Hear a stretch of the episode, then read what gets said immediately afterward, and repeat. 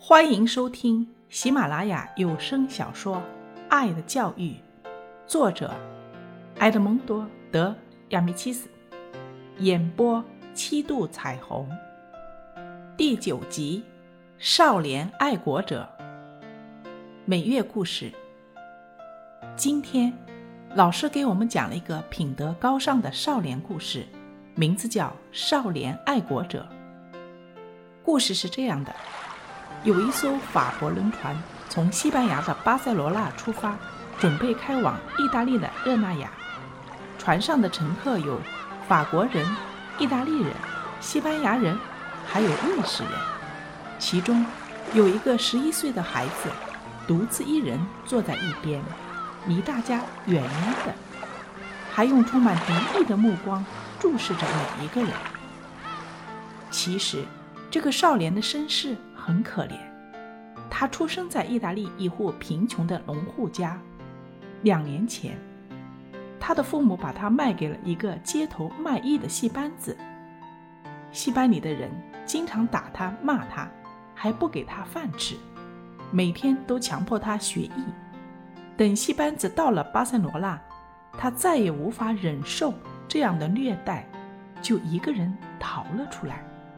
跑去当地的意大利领事馆求助，领事见他可怜，就替他买了回热那亚的船票，还给他一封写给热那亚长官的介绍信，请那里的人帮他回到父母身边去。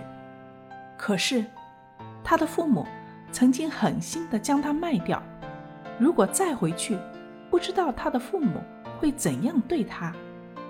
这个可怜的孩子。全身伤痕累累，身体非常虚弱，而且看起来就是穷人家的孩子。但是，却住的是二等舱，那是有钱人才坐得起的舱位。大家都用奇怪的眼神打量他，有人忍不住上前去和他搭话，他也不理别人，似乎非常仇视眼前所有的人。悲惨的命运。已经使他的心灵受到伤害，他已经不相信任何人了。有三个乘客一再坚持逗他说话，他才终于开口了。他说的是意大利语，但是还夹杂着法语和西班牙语，把自己的经历大约讲了一遍。这三个乘客不是意大利人，但是都听懂了他的话，也许是出于同情。也许是因为刚喝了酒，心情好，就给了他一些钱，还继续问了他一些事儿。这时候，有几个妇人从船舱里走了出来，他们也听到了少年的经历。为了显示大方，他们故意拿了很多钱甩在桌子上，大声地说：“拿去，这些都是给你的，把这都拿去。”少年低声地向他们道了谢，然后把钱装进口袋里，苦闷的脸上这才露出了一丝开心的笑容。然后他回到了自己的床位上，放下床幔，躺在那里静静地计划以后的事儿。他想，有了这些钱，就可以好好的在船上吃上一顿了。要知道，这两年来，他连一顿饱饭。都没吃过。等到了热那亚，他要为自己买一件新衣服，身上的这件实在太破了。剩下的钱，他要带回家去，这样总比两手空空的回去见父母要好得多。他躺在床上，愉快地憧憬着未来。这时，那三个乘客正围坐在二等舱的一个桌子旁聊天。他们一边喝酒，一边聊着沿途中所经历的事情。